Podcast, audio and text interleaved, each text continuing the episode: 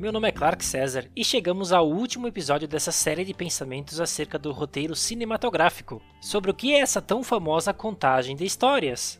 Conversamos sobre o básico da construção de um filme, sobre a poética de Aristóteles, que não canso de enfatizar sua importância. Então, se ainda não leu ou não escutou os episódios 2, 3 e 4, coloque seu café na mesa, altere o episódio da playlist e curta a sabedoria daquele homem falamos sobre as estruturas narrativas e suas utilidades para uma escrita crítica. E agora, depois de você escutar todos os episódios anteriores, bora finalizar? Fechou! A partir de agora falaremos dos itens mais objetivos. Não é à toa que são chamados de documentos objetivos de trabalho.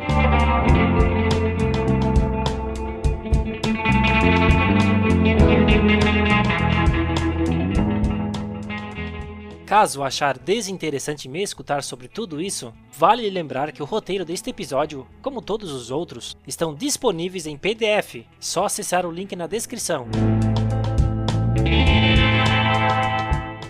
Falarei sobre os elementos do roteiro, isto é, elementos que auxiliam o compreendimento da história, itens que não estão necessariamente escritos dentro do roteiro cinematográfico, mas que você precisa tê-los para um compreendimento maior de sua obra. Lembre disso, quando você escreve, você escreve para outra pessoa ler. Se você tem o costume de escrever seus próprios roteiros e produzir, beleza. A geração do YouTube é cheio de pessoas assim. Eu, particularmente, não vejo problema algum se o trabalho for feito somente por uma pessoa, você, Agora, se você quer trabalhar com cinema, com a sétima arte, onde o produto final é um trabalho em conjunto com diversos artistas, você deve ter em mente que deve escrever corretamente, para que todos possam entender e juntos produzirem sua história. E escrever corretamente vai muito além de apenas respeitar a gramática. Mas não se preocupe, tudo se aprende e a prática leva à perfeição. Vamos lá?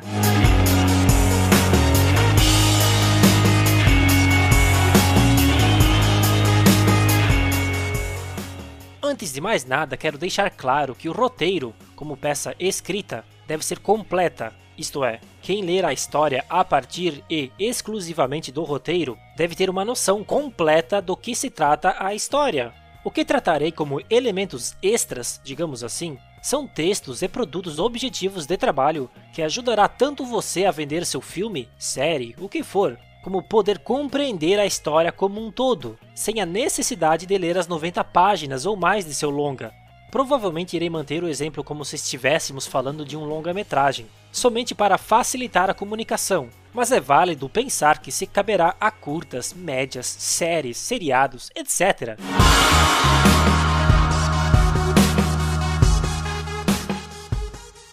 No cinema, diferente da literatura, é preciso termos alguns documentos além da história em si, o roteiro. Vamos começar com o elemento principal, onde teremos a primeira impressão do seu filme. E veja como a primeira impressão é importante.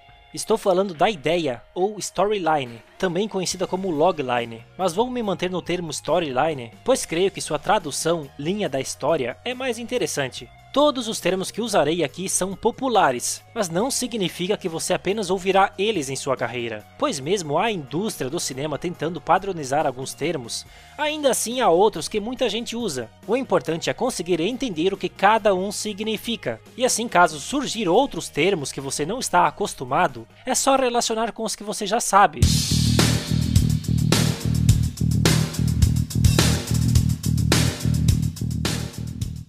O que seria a ideia ou storyline? Bom, como o nome já sugere, é a ideia do filme. Lembra quando falei que cinema é ideia? Isto é, qual é a sua história? Do que ela trata? Aqui, como todo o resto, tentamos sempre nos manter objetivos. Vale lembrar que cada um tem seu método de iniciar uma história. Alguns preferem ter ela definida por completo, que seria o storyline, sinopse ou argumento. Outros surgem de uma ideia, mas não necessariamente está formulada como storyline. Pera aí, não é a mesma coisa? Sim e não. Quando você for escrever sua ideia, é preciso escrevê-la com começo, meio e fim, e não somente a ideia avulsa. Isso você escreve quando teve ela, para não perdê-la, mas depois é preciso formatá-la para o storyline.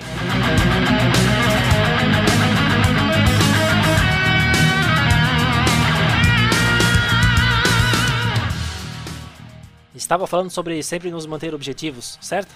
Pois é, o objetivo do storyline é de resumir sua história, com começo, meio e fim, para que quem esteja interessado em conhecer do que se trata seu roteiro possa ler esse resumo e compreender a história como um todo.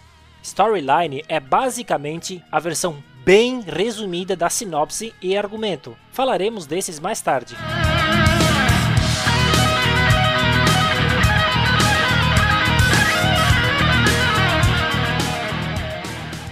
Como construímos um storyline interessante, que possa promover sua ideia sem enrolar? Um storyline deve englobar o essencial da história, isto é, apresentar o conflito, apresentar o personagem e o objetivo do personagem. Simples assim. Deve ser curto, quanto mais curto e objetivo, melhor. O formato mais eficaz é assim: quando ou depois de incidente inicial, uma descrição do protagonista vai ter que objetivo do protagonista. Essa é a forma mais precisa que encontrei para se escrever seu storyline, pois começa mostrando o início do filme, que naturalmente ocorre em um espaço de tempo e ou depois de algum acontecimento, quando, depois de, e em seguida é apresentado seu personagem principal, ou personagens principais, com a mais breve descrição possível, podendo ser a profissão, a faixa etária, uma característica, etc.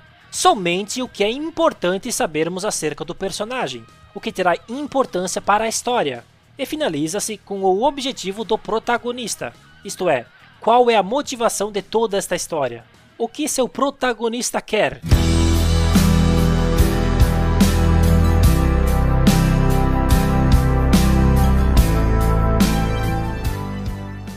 Tal darmos alguns exemplos? Vamos lá!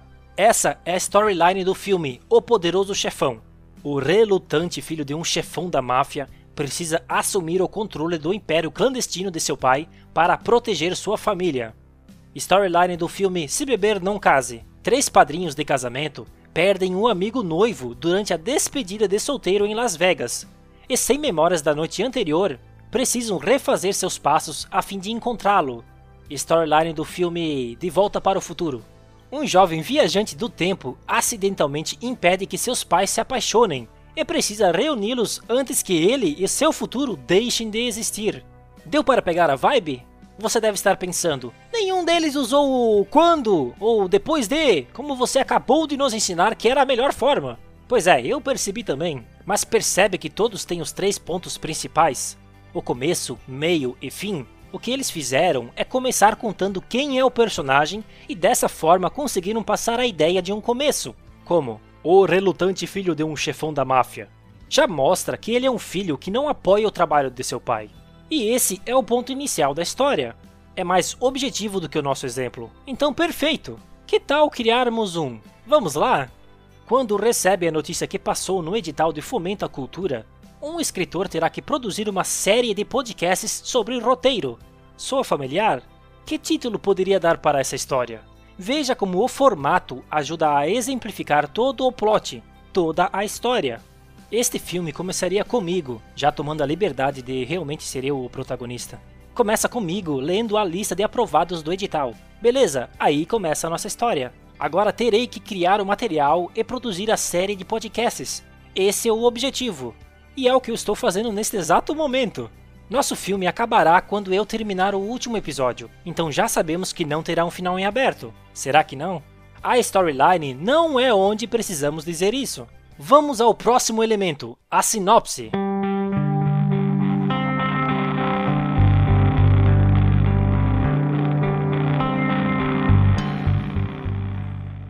Na sinopse vale lembrar algumas coisas. Existem a sinopse que é destinada ao público, isto é, é um texto curto que resume a história, mas que não dá grandes spoilers. Ou melhor, o objetivo dessa sinopse é instigar o público a ver o seu filme. Deve despertar curiosidade. Exemplos temos em todos os filmes na Netflix, ou qualquer serviço de streaming, ou anos antes, atrás das embalagens dos filmes, e ainda hoje, atrás das capas dos livros. Só falo isso porque é raro as pessoas comprarem ou alugarem filmes, mas suas encomendas dos livros que mencionei nos episódios estão todas em ordem, certo? Agora, a sinopse de produção como documento objetivo de trabalho, é também o resumo do filme, propondo exclusivamente os pontos importantes da história, mas com o final definido, isto é, deve contar realmente o que acontece no filme, sem propor curiosidade, pois essa sinopse é destinada à produção e muitas das vezes é o que poderá vender a sua ideia, pois ali constará basicamente tudo o que precisará ser feito para produzir o seu filme. Portanto, a produtora que irá ler terá uma noção do custo e se valerá ou não o investimento. Como conselho pessoal, te digo para não se preocupar com isso no momento. Escreva o que a história pede. Depois você pensa na viabilidade e, se precisar, sempre poderão ser feitos novos tratamentos e adaptações. De novo, relaxa e escreva o que ama.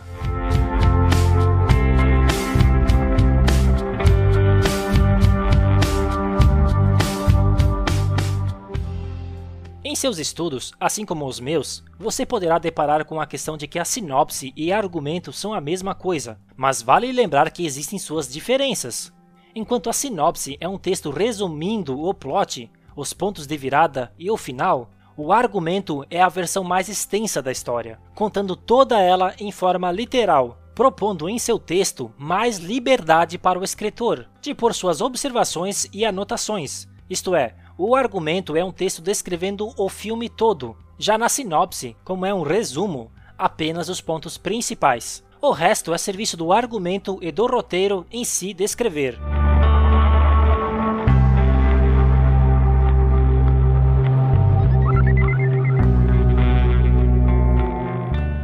Tá legal, mas então para que serve o argumento?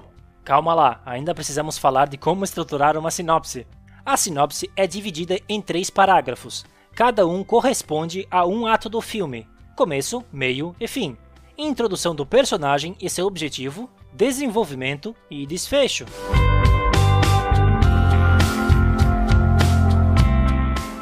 Ok, até agora já entendemos que a storyline é uma frase que resume a sinopse e a sinopse é o resumo do argumento. Então, o que seria o argumento? Pois bem, o argumento procura responder algumas perguntas: o quando, temporalidade, onde, a localização, quem, os personagens e qual a história que vamos contar. O objetivo do argumento é descobrir se a história do filme está sólida, isto é, se existem pontos fracos na narrativa, e se houver, devem ser melhorados. Não contém diálogos, é a ideia trabalhada sobre a qual se desenvolverá uma sequência de atos e acontecimentos, que constituirão futuramente o roteiro.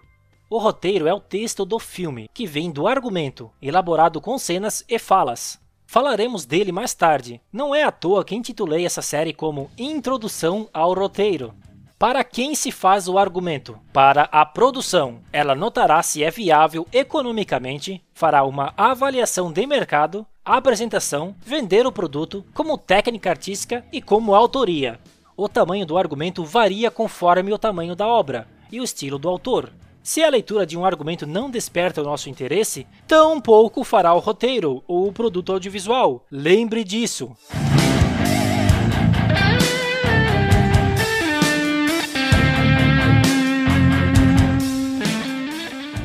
Se você estava pensando em começar a escrever pelo roteiro, bom, não sou eu quem te impedirá, mas veja, escrever o argumento te dá maior liberdade e mais conforto quando for preciso mudar algo, apagar e reescrever. Não é regra, nunca é. Mas se aceitar meu conselho, comece do menor ao maior, sendo storyline, sinopse, argumento, daí por fim o roteiro. Cada um tem seu estilo, e não sou eu quem definirá como você deve escrever mas a dica está dada.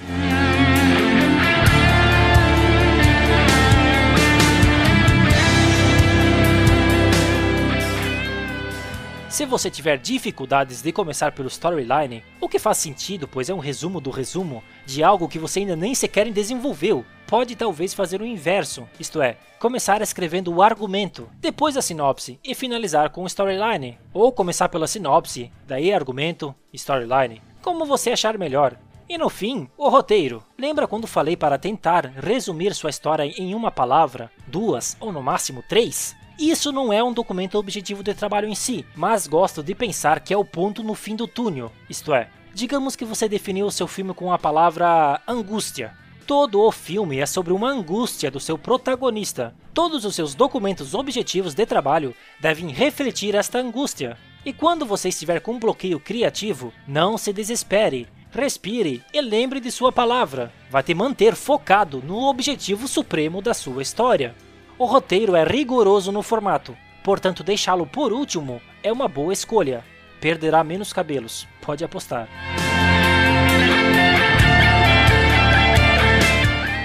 Depois de mais de 5 horas de falação, que tal finalmente falarmos do roteiro? Ah, ainda preciso reforçar de como escrever um argumento.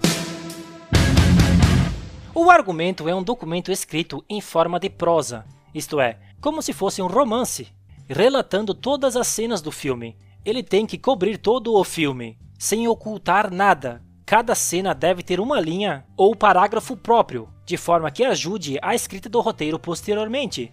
Não existe uma estrutura fixa. Cada escritor faz do seu modo, mas seguir a estrutura de três atos pode facilitar para quem for ler mais tarde.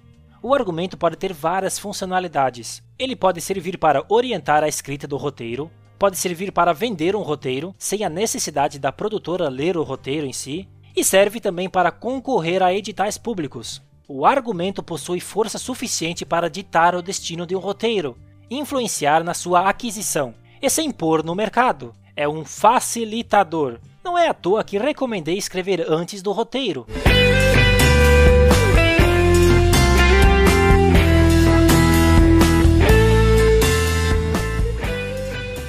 Agora sim posso começar a falar do roteiro. Antes de tudo, vamos entender o que é um roteiro. Calma, é rapidinho. O roteiro é um trabalho de imaginação técnica segundo determinadas regras da escrita. No roteiro é onde o roteirista desenvolve as ações e as falas dos personagens. Ele procura manter uma história em equilíbrio. Para Sid Field, o roteiro é uma história contada em imagens, diálogo e descrição, dentro do contexto de uma estrutura dramática. No livro Doc Comparato, da criação ao roteiro, vemos que um roteiro deve possuir três aspectos fundamentais: a palavra, o discurso, a organização verbal, o drama, o dramático de uma história humana, é a vida, a ação, o conflito cotidiano, e a intenção. Tudo é descrito para produzir uma influência, a ética, a moral, o significado último da história, as suas implicações sociais, políticas, existenciais e espirituais. É aquilo que se quer dizer. Lembra daquela palavra ou palavras que você pensou, tipo angústia, para ser a alma de sua história? Essa é a intenção.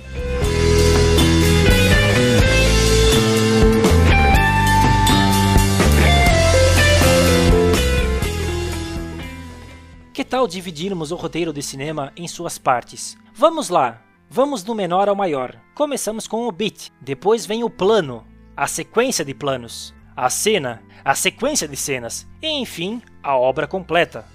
O plano não está necessariamente descrito no roteiro, mas muitas das vezes a forma de escrita pode indicá-lo. Vamos por partes. O que é um beat? Ele tem diversos significados, dependendo do contexto. Ele pode ser uma pausa dramática na escrita de um roteiro ou peça de teatro, mas vamos nos ater ao seu significado que nos ajuda a pensar a escrita de um roteiro. No livro Story, de Robert McKee, o famoso Betinho, só para voltar à piada lá do, do primeiro episódio, o autor descreve um beat como uma troca de comportamento em ação-reação. Essa troca pode ser devido a um evento ou uma emoção que força um ou mais personagens a mudar, adaptar-se ou faz com que a sua cena mude. Existe um termo chamado beat sheet, sheet, S-H-E-E-T, e não essa outra palavra que você estava imaginando. Significa folha, então é uma folha de beats ou uma folha de batidas, isto é, um esboço com todas essas principais ações e reações em sua história. Quando seu beat sheet estiver completo, você poderá expandir a ação com a descrição da cena e o diálogo. É uma forma de se escrever o roteiro. Para escrever assim, tem uma série de perguntas que podem lhe auxiliar. Qual é o objetivo desta cena? Esta cena pertence a qual personagem? O que o personagem quer? Quais obstáculos estão impedindo o personagem? Como o personagem reage? De que forma a cena muda ou acaba? Beats criam cenas, cenas viram sequências, e sequências serão o seu filme. Para se aprofundar nesta técnica, lhe aconselho ler o livro Save the Cat, de Blake Snyder. Os criadores e roteiristas do South Park usam bastante essa técnica. Até aperfeiçoaram ela para criar um dinamismo. Quando eles escrevem, em vez de terminarem toda a cena com a famosa transição corta para, eles trocam por mas ou no entanto. Isso cria um dinamismo que faz com que todas as cenas se relacionam. E eu achei bem legal a técnica. E você? Dá uma testada alguma hora dessas para você sentir a diferença. Aqui digo transição, pois é onde transita de uma cena para outra, e não que seja um estilo de corte. Veremos logo logo sobre estilos de corte. Lembra do enredo simples e ao complexo? Essa técnica de propor um mas ou no entanto nada mais é que uma visualização aperfeiçoada de sua história, para que force você a escrever uma história complexa, uma coisa acontece por causa da outra. Não está esquecendo os ensinamentos de Aristóteles, está?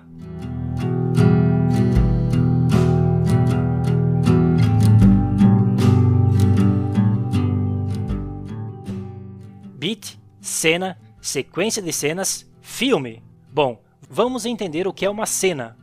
A cena é uma unidade dramática do roteiro, sessão contínua de ação, dentro de uma mesma localização, sequência dramática com unidade de lugar e tempo, que pode ser coberta de vários ângulos no momento da filmagem. Cada um desses ângulos podem ser chamados de plano ou tomada. Plano você sabe o que é. Para exemplificar, lhe dou o exemplo do plano e contraplano, onde vemos uma conversa em cortes simultâneos entre elas. Sobre planos temos muito o que falar, mas vou me manter apenas o que é referido diretamente com a escrita.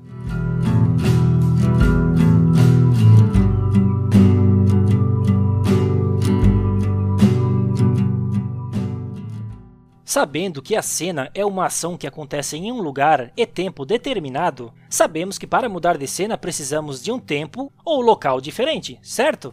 O que já vi muito em roteiros é de não conseguirem definir onde termina cada cena, e acabavam juntando dois espaços em apenas uma cena. Havendo o corte e a mudança do local ou tempo, são cenas diferentes. Tenha isso em mente. Se você usar o método de bits, você saberá quando acabará sua cena, pois estipulará o começo, meio e fim dela, não pensar sobre seu propósito.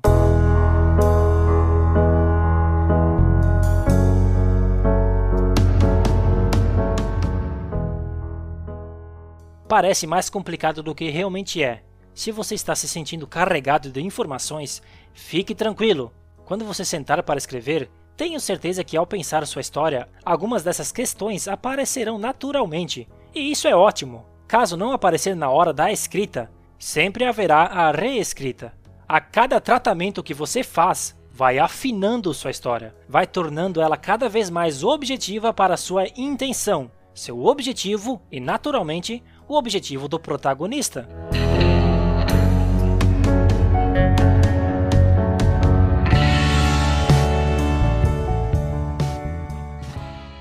beat, cena, sequência de cenas, filme. Na sequência, podemos ter a leitura de sequência de planos, que formam uma cena, e que naturalmente uma sequência de cenas se formam um filme. Mas vale lembrar que pode haver várias sequências de cenas em um único filme. Vamos entender. Quando você quer fazer o público conhecer seu personagem, do início do filme até a cena em que o personagem expressa seu objetivo, essa pode ser a sequência da introdução da história.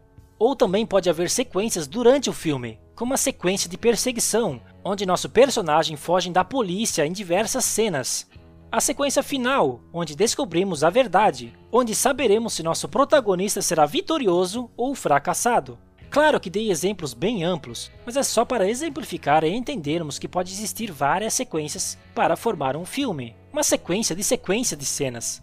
Isso tudo você pensará automaticamente quando pensar os três atos.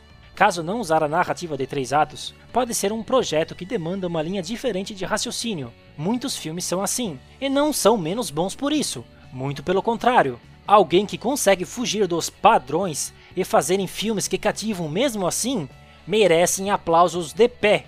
Em pé, e não do pé. Enfim,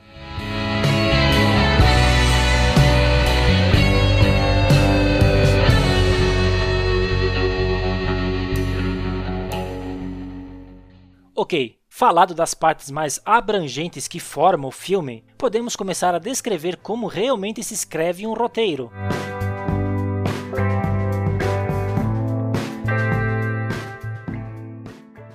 A formatação de um roteiro profissional é chamada de Master Scenes. Se você quer entrar no mercado de trabalho como roteirista, é primordial você adquirir conhecimento acerca das regras da escrita de um Master Scenes. Aqui vou tentar explicar o máximo na medida de que um podcast consegue, mas lhe aconselho a pesquisar vídeos explicando como é essa formatação ou fazer algum curso sobre.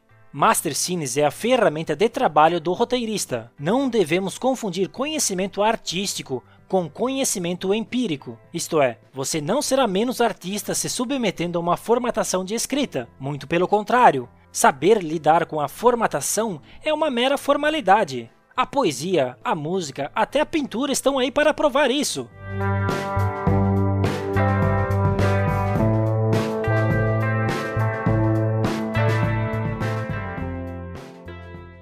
Diferente dos exemplos que dei, como a poesia e tudo mais, no roteiro cinematográfico é válido lembrar que você não escreve diretamente para o público, você escreve para uma equipe de produção. Quem lerá, geralmente por primeiro, será o produtor, que decidirá se fará ou não a produção do seu filme. Depois, o diretor geral, que no caso é a pessoa que vai dirigir esse filme. O diretor de fotografia, o diretor de arte, produtor de objetos, e diversas outras vertentes que trabalharão para tornar aquela história escrita em um papel realidade. Não esqueça disso. É legal pensar que o roteiro sempre terá uma vida útil. Se ele não for produzido, ele perderá o valor. Se ele for produzido, ele perderá o valor. Entende? O roteiro é só um produto objetivo de trabalho. E o trabalho finalizado é o filme. Não estou dizendo isso para lhe desmotivar. Muito pelo contrário. O papel do roteirista, para mim, é o mais importante de todos. Senão eu não estaria suando aqui com as janelas todas fechadas para você não escutar o trânsito. Sem o roteiro, não há filme. Mas existe filme sem roteiro. E se você comparar um filme com roteiro e outro sem, saberemos a importância do nosso trabalho como roteirista. Já te digo, é importante.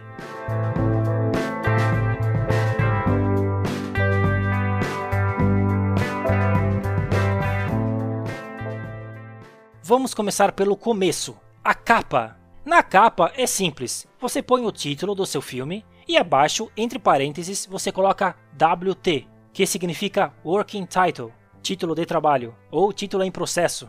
Te digo isso pois se você tentar vender o seu filme para uma produtora, ela poderá querer mudar o título do seu filme, para um apelo maior ao público. Daí, o que se procederá dessa situação será seu profissionalismo em entender se a mudança realmente fará alguma diferença, ou convencê-los que o título que você criou tem mais sentido para a história. Abaixo do título, dando um espaço, esses detalhes você realmente precisa ver exemplos, a internet está aí para isso. Bom, embaixo você põe por e abaixo o seu nome. No canto inferior esquerdo, você coloca seus dados de contato. E é isso. Estamos falando de Master Scenes, um formato profissional de trabalhar. Não invente nada além do que é pedido, fontes, negrito, imagens. Não, coloque só o que o formato pede. Lembre sempre, isso não é um livro, não é o produto final, é um roteiro.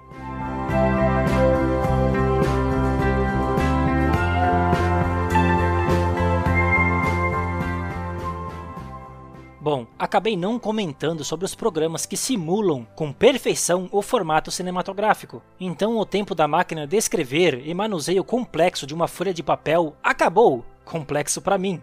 Alguns dos programas que eu conheço são Celtics, e Final Draft, mas de programas tem outros diversos. Só não falo pois é muito mais fácil você pesquisar. E claro, os únicos que usei são esses dois. O Celtics é de graça, então é o que eu uso atualmente. O Final Draft é o melhor de todos. Se você pesquisar, vai descobrir isso. Sem contar que entregar um roteiro no Final Draft poderá ajudar a você vender o filme, pois tem ferramentas que facilitará a vida de seu produtor. E facilitando a vida dele, só tende a facilitar a sua também. Esse eu usei somente em um período free que foi liberado. Ele é pago, portanto ainda não juntei uma graninha para comprá-lo. Mas um dia vou. Se você quiser trabalhar com escrita de roteiros, indico comprar ele. É como o designer que compra o pacote Adobe, você como roteirista precisa investir em seu trabalho também. Se a grana estiver curta, assim como a minha, os Celtics e outros programas de graça resolvem.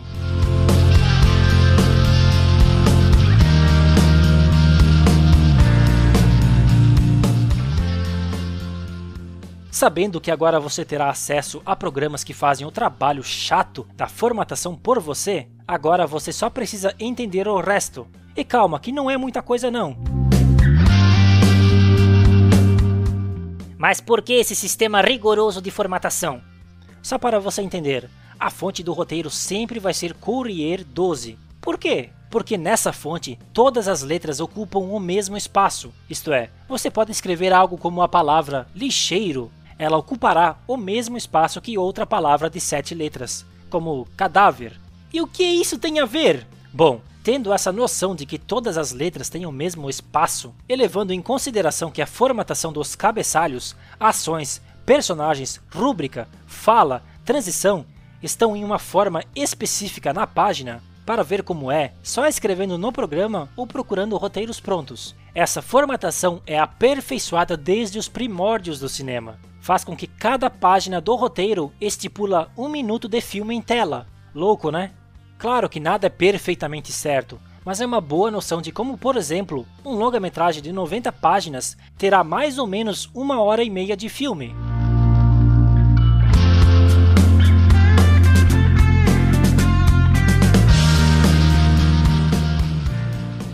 Cabeçalhos, ações, personagem, rúbrica, fala e transição. Esses são os elementos que estão dentro do roteiro. Vamos entender o cabeçalho. O cabeçalho é uma linha que definirá a cena, isto é, ali constará quatro itens: o número da cena, se é interior ou exterior, o local e o tempo, se é noite, dia. Se eu fosse fazer uma cena do meu filme, eu escrevendo o roteiro deste podcast ficaria assim: 1. Um, int. Ponto. Casa de Clark. Traço. Quarto. Traço. Dia int é de interior e sempre do maior para o menor. Como fiz, casa de Clark traço quarto e nunca quarto traço casa de Clark.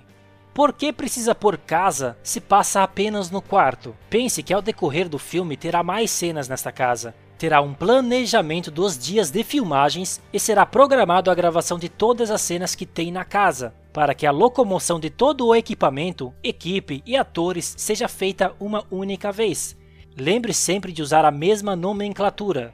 Você não pode fazer, por exemplo, Casa de Clark traço quarto e depois em outra cena Moradia de Clark traço quarto. O exemplo foi bobo, mas é só para deixar claro que é para sempre usar o mesmo título, se a cena se passar no mesmo lugar, só para evitar confusão da produção, que poderá achar que são duas locações diferentes. Cinema é caro, é preciso de planejamento, mas não se preocupe, só faça seu papel certinho que eles se resolvem com o resto. O cabeçalho é tudo em letra maiúscula. Veja como o cabeçalho informa a equipe de produção onde se passará a cena, se esse local é interior ou exterior e se é dia ou noite. Tudo para a equipe planejar o cronograma de filmagens e a produção de locação saber o que ela precisa encontrar. Uma sequência de cenas com todos os cabeçalhos podem definir quanto vai custar o filme, pois o produtor poderá analisar o quão trabalhoso vai ser achar os lugares, ou se terá que fazer em estúdios, etc. Tanto quanto o diretor de fotografia saberá se será interno ou externo, para planejar a fotografia, que é basicamente o controle da luz e os planos a serem usados. Estou resumindo, pois o assunto é de outro ramo, e ficarei apenas na parte da escrita. A numeração da cena, dependendo do software que você usar, já cria automaticamente. É aquele esquema: se mudou o local ou tempo, nova cena, novo cabeçalho.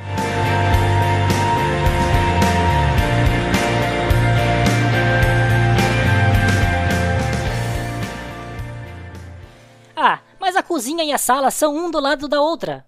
Não importa, se são lugares diferentes, cenas diferentes. Ah, mas eu fiz meu personagem dormir e acordar. Passou a noite no mesmo lugar. Se é tempo diferente, é cena diferente. Você fará uma cena no quarto dele à noite e a próxima cena é no quarto dele de dia. Lembre, Estamos apenas falando de formatação. Isso não afeta em nada a sua história. Todas essas regras são pensadas para a produção do filme, e respeitá-las só tornará você um roteirista competente.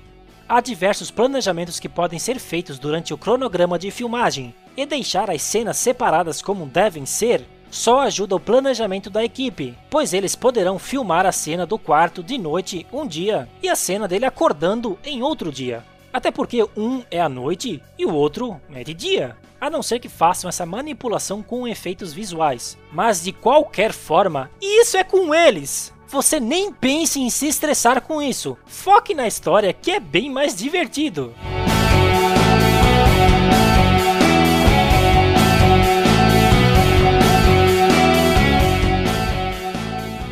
Cabeçalhos, ações, personagem, rúbrica, fala e transição. Eu iria falar da transição apenas no final, mas eu vi um vídeo que foi dito que em todo roteiro é necessário começar com um fade in no canto superior direito. Deixarei o link desse vídeo no PDF. Nem eu, nem o cara que falou isso entende o porquê desse requisito. Mas como ele me passou essa informação, eu passo para vocês também. No mais, a transição não é sempre necessária, pois logicamente se acabou uma cena e você escreveu outro cabeçalho, simbolizando o início da próxima, logicamente há um corte entre ambas. Então a transição só é válida quando é realmente preciso fazê-la. Isto é, temos fade in e fade out, que é um corte mais leve, geralmente desaparecendo devagar a imagem e aparecendo devagar a próxima imagem. O fade é mais quando pretende se mostrar que passou um tempo, ou que acabou uma série de acontecimentos e agora partirá para outros pensamentos. O cut to que é o corte seco, corta para. Esse é o corte natural de uma cena para outra. Portanto, use apenas quando é realmente necessário mostrar que terá um corte abrupto na cena. Temos o intercut também, que serve para facilitar a escrita de uma cena que gera uma conversa com duas pessoas em lugares diferentes, como por exemplo uma conversa via telefone. Em vez de você sempre descrever o cabeçalho, ação, personagem e fala, toda vez que ambos falam algo, você apenas descreve uma vez cada um e depois do início da conversa você coloca intercut e pode apenas descrever a conversa entre os dois, e sempre com essa transição. Há outras, mas são essas as mais usadas. Confesso não lembrar o nome de qualquer outra transição. Bom, acho que temos coisas mais importantes para falar.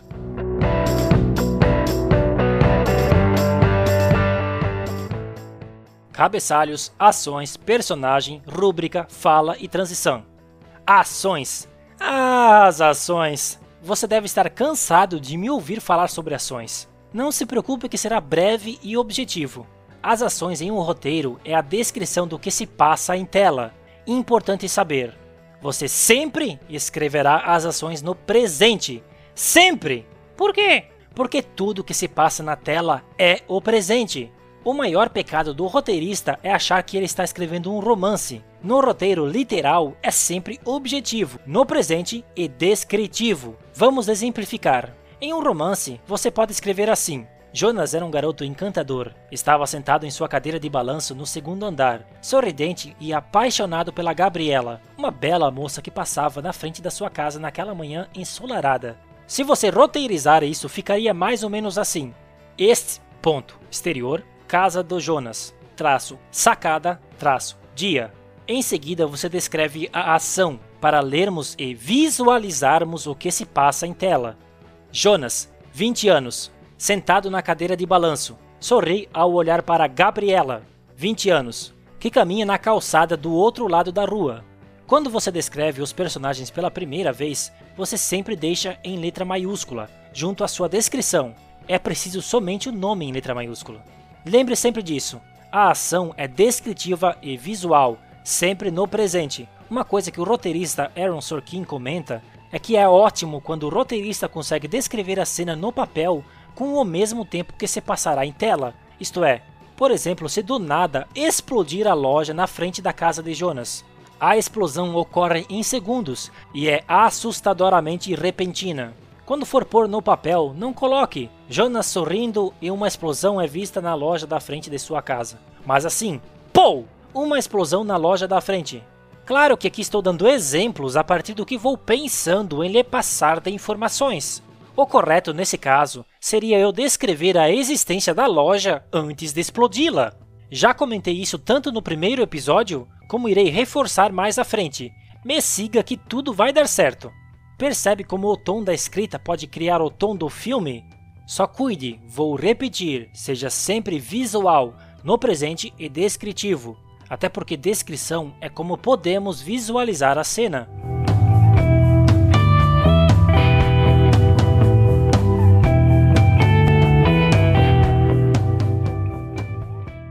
De ações e estilos de escrita temos milhares, até porque existem milhares de histórias, e cada uma tem sua particularidade ao escrever. Mas se você nunca esquecer de que é preciso se manter visual, no presente e descrever tudo o que passa em tela, você estará fazendo um bom trabalho.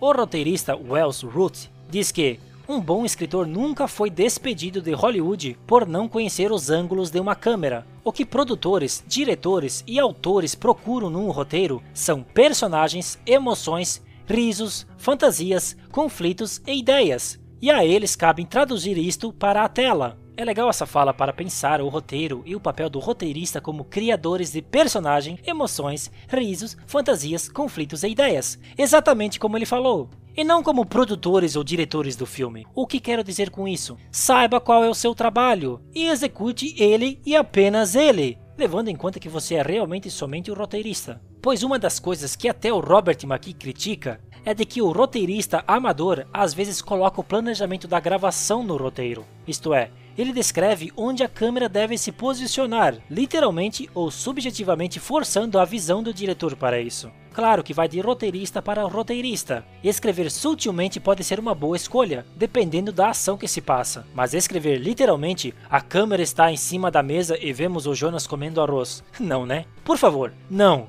Pense assim. Se você quer que alguém dirija o seu filme, então não dirija por ele. O roteirista decide o que quem decide como é o diretor.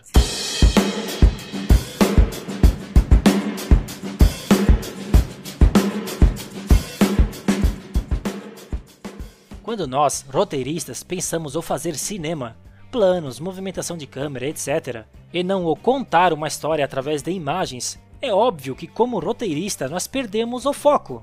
E achar que o movimento de câmera é a beleza de sua cena? Bom, então sua cena não é bela, até porque se for gravada em uma locação que não tem a possibilidade de fazer o um movimento que com tanto amor você colocou no papel, o que vai acontecer? Vão descartar sua cena? Não, só será gravada como o diretor achar melhor naquele espaço.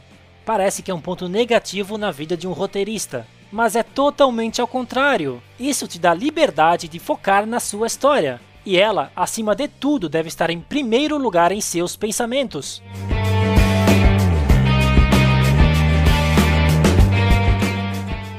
Toda a ação descrita no roteiro é a mise-en-scène, um termo francês para descrever tudo que está em tela. Isso engloba os personagens, os objetos, o cenário, tudo, e é o seu trabalho estipular o que é importante para estar em cena. Como por exemplo em uma cena que seu personagem vai fazer um suco de laranja natural, é preciso descrever que tem laranjas na cena. Se elas estiverem à mostra, descreva o quanto antes, no momento mais propício.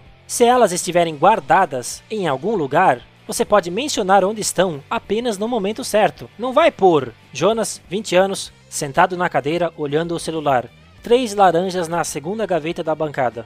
Mas somente quando ele se aproximar da bancada. Um erro muito comum, e não se maltrate por isso, é esse o motivo de existir os tratamentos, é de escrever uma cena e acabar esquecendo de descrever um item importante no começo e apenas descrevê-lo no final, é sempre preciso descrever o que é importante no começo. Lembre, é uma leitura visual. Se não descrever no começo, quando digo começo quero dizer o quanto antes, e em um momento propício, quando a ação pedir. Repetindo, se não descrever no começo, mas apenas no final, em nossa mente surgirá do nada o objeto que você está descrevendo. De novo, somente o que é importante e, claro, o que está aparecendo em cena. As três laranjas na segunda gaveta da bancada pode esperar o momento certo, como já frisei. Veja, não é seu trabalho descrever tudo que há em cena. Isso é trabalho do diretor de arte providenciar os materiais que poderiam estar ali para contar um pouco mais sobre a história do seu protagonista, através de suas mobílias, quadros e tudo mais. Veja como o cinema é um trabalho em conjunto. Faça a sua parte e deixe os outros artistas completarem o que você começou.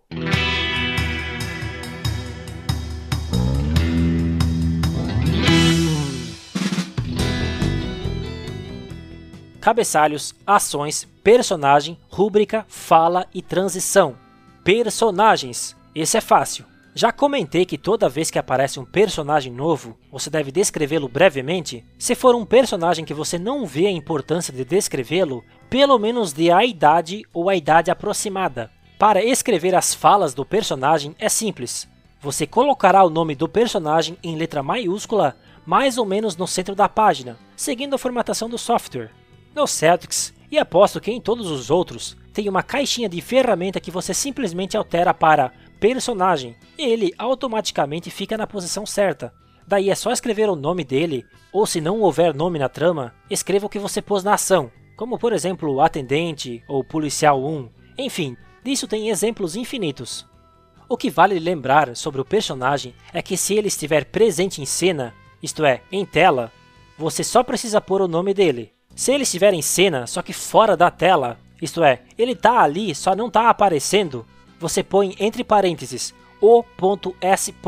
que significa off-screen, fora da tela. Tem também a possibilidade de estarmos escutando o personagem, mas ele não está em cena. Isso é um voice-over, uma voz sob, muito usado quando o personagem está conversando conosco, sem estar presente em cena, como pensamento ou como o famoso narrador. Você lembra o que o Aristóteles fala sobre isso? Enfim, nesses casos você usa entre parênteses ao lado do nome, v.o. para simbolizar para a equipe de produção que terão que gravar a voz desse personagem e inserir nessa cena na pós-produção. Voice-over, como já comentado, resolve também caso a descrição da ação anterior à fala A1. Jonas pensa, dois pontos. Daí você coloca o v.o para demonstrar que ele está pensando. Mas não faça isso! Faça seu personagem agir! Brincadeira, você faz como quiser. Se caso você colocou seu personagem falando algo e veio uma ação, como por exemplo ele pega uma laranja e depois continua falando, o correto profissionalmente é pedido para que você coloque ao lado do nome do personagem continued entre parênteses, que é continuando. Isso é uma obrigação meio tola, mas como vi que pedem isso, passo para vocês. Graças ao avanço tecnológico, isso é outra coisa que o software acaba fazendo por você.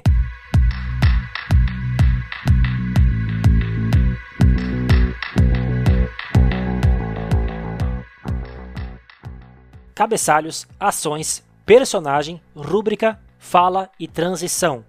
Rúbricas. O que seria isso? O off-screen e o voice-over são colocados do lado do nome do personagem, entre parênteses, Bom, pelo menos eu coloco sempre entre parênteses, mas confesso não saber se é regra, podendo deixar sem parênteses. Já a rúbrica, ou a intenção do personagem, é escrito entre parênteses, esse obrigatoriamente, abaixo do nome do personagem e acima da fala do mesmo. Essa rúbrica ou intenção não é necessária, isto é, só é necessária quando você realmente quer enfatizar algo que o personagem está sentindo ou reagindo com algo em cena, como por exemplo, a mãe de Jonas entra em cena e pede para ele lavar a louça. Antes da fala, ah mãe, por que sempre eu? Você pode pôr uma rúbrica escrito choramingando. De novo, somente se isso for realmente importante, porque geralmente a fala já dá a intenção que é preciso. E o ator, se for um ator bom, saberá dar a intenção certa sem essa rúbrica. Ou ocorrerá esse questionamento nos ensaios, e isso é coisa do diretor trabalhar com o ator. Talvez o ator traga uma entonação melhor do que choramingando. Você não sabe. É interessante pensar assim: use somente quando sem essa intenção, rúbrica pode ficar confuso. Quando há mais de duas pessoas em cena, dependendo como está escrito, é interessante você colocar uma rúbrica explicando para quem o personagem está falando aquilo. Ou talvez ele está falando para uma multidão. Sempre nesse sentido. Se não colocar, vai ficar confuso? Sim? Então coloque! Lembre, cinema é um trabalho em conjunto, e deixar o ator livre para criar também é muito interessante.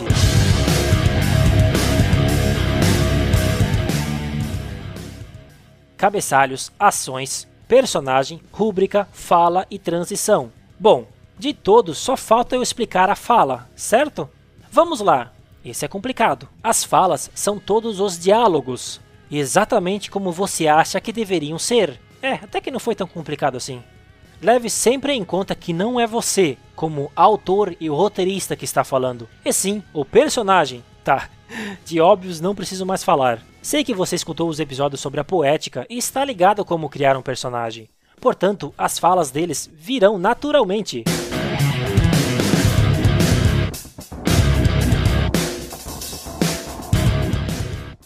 Para finalizar esse episódio, vamos só dar mais um retoque no pensar a descrição da ação no roteiro. A ação é onde se descreve toda a mise-en-scène, tudo que está em tela, tudo o que vemos, e claro, o que é importante para a história.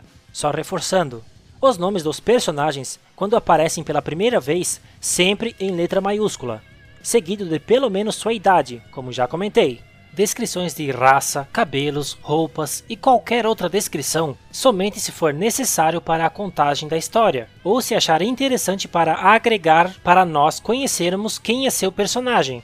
Sempre voltamos a isso. Descreva somente se contar algo além de sua aparência. Isto é, se você descreve uma criança no quarto de hospital, na ala de tratamento de câncer, você escreverá se ela está careca ou não pois isso determinará em que processo do tratamento ela está. Do contrário, e não agregando em nada na história, não precisa. Isso vale para o jeito da pessoa ser também. Algo como Jonas, 20 anos, antipático. Isso pode definir o estilo do personagem. Isto é, quando o ator ler seu roteiro, ele poderá trazer essa antipatia para as falas. Você também pode descrever Jonas, 20 anos, de terno e gravata.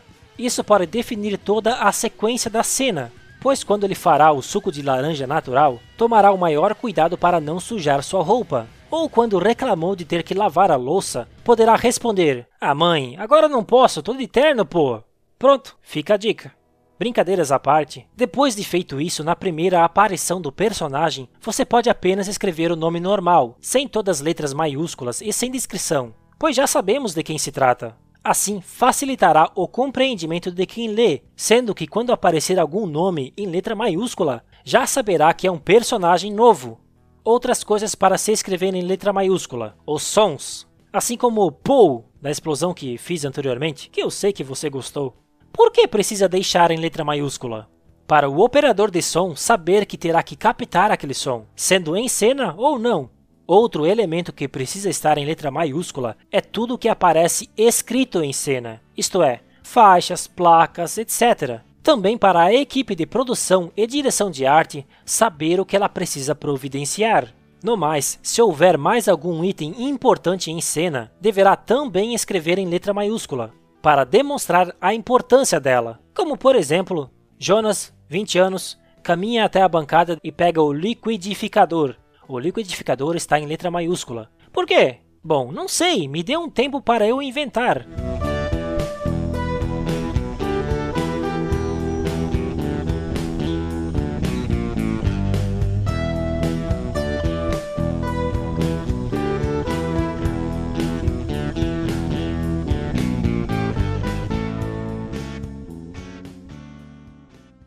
Eu nem precisei desse tempo porque está tudo escrito aqui, mas enfim, Algumas cenas depois, ele volta para esse lugar e o liquidificador não está mais lá. Ele procura pela cozinha inteira e não acha. Depois descobre que sua mãe o pegou para fazer um suco na casa da sua tia Márcia. Não sei, inventei qualquer coisa, mas entendeu como esse liquidificador acabou tendo uma certa importância na história? Claro que sim, pô! A tia Márcia estava com sede de uma vitamina de abacate.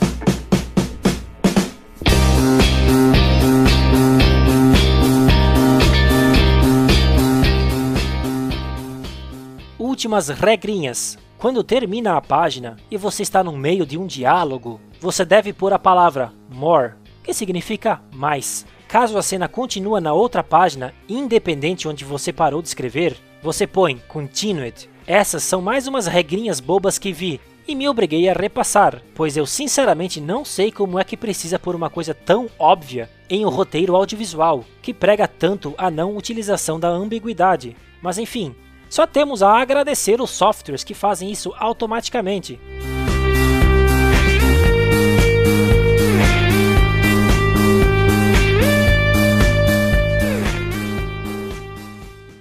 Então é isso, pessoal. Chegamos finalmente ao final dessa série de podcasts sobre roteiro. Uma boa parte sobre a formatação do Master Scenes vem da sabedoria do professor de roteiro Romeu de Cessa. Ele oferece cursos, então se tiver interessado é só pesquisar a respeito. Muito obrigado por me acompanharem até aqui. Tenho certeza que você ouviu todos os seis episódios com a mesma paixão que eu ao produzi-los. Não? Não tem como não ter gostado. Tô sabendo. Muito obrigado, você é muito gentil. Eu sei que é muito conteúdo, mas acho muito válido para instruir você, aspirante na escrita, ou ajudar você que já está aí um tempo no ramo, aperfeiçoar suas técnicas. Deixei para falar no final, mas não deixa de ser menos importante por isso. Essa série foi produzida graças ao edital de fomento à cultura SC Cultura em Sua Casa, pela Fundação Catarinense de Cultura, Governo de Santa Catarina. Ao decorrer dos episódios, fui mencionando nomes e livros que eu conheço e que podem lhe ajudar nesse estudo do roteiro. Mas existem vários outros que acabei não mencionando, mas tenho certeza que em seu caminho de estudos esbarrará nesses outros mestres. E sempre, na dúvida, leia ou escute os episódios sobre a poética de Aristóteles. Sim, não canso de recomendar. Meu nome é Clark César, grande abraço virtual e, como sempre, de coração, boas escritas!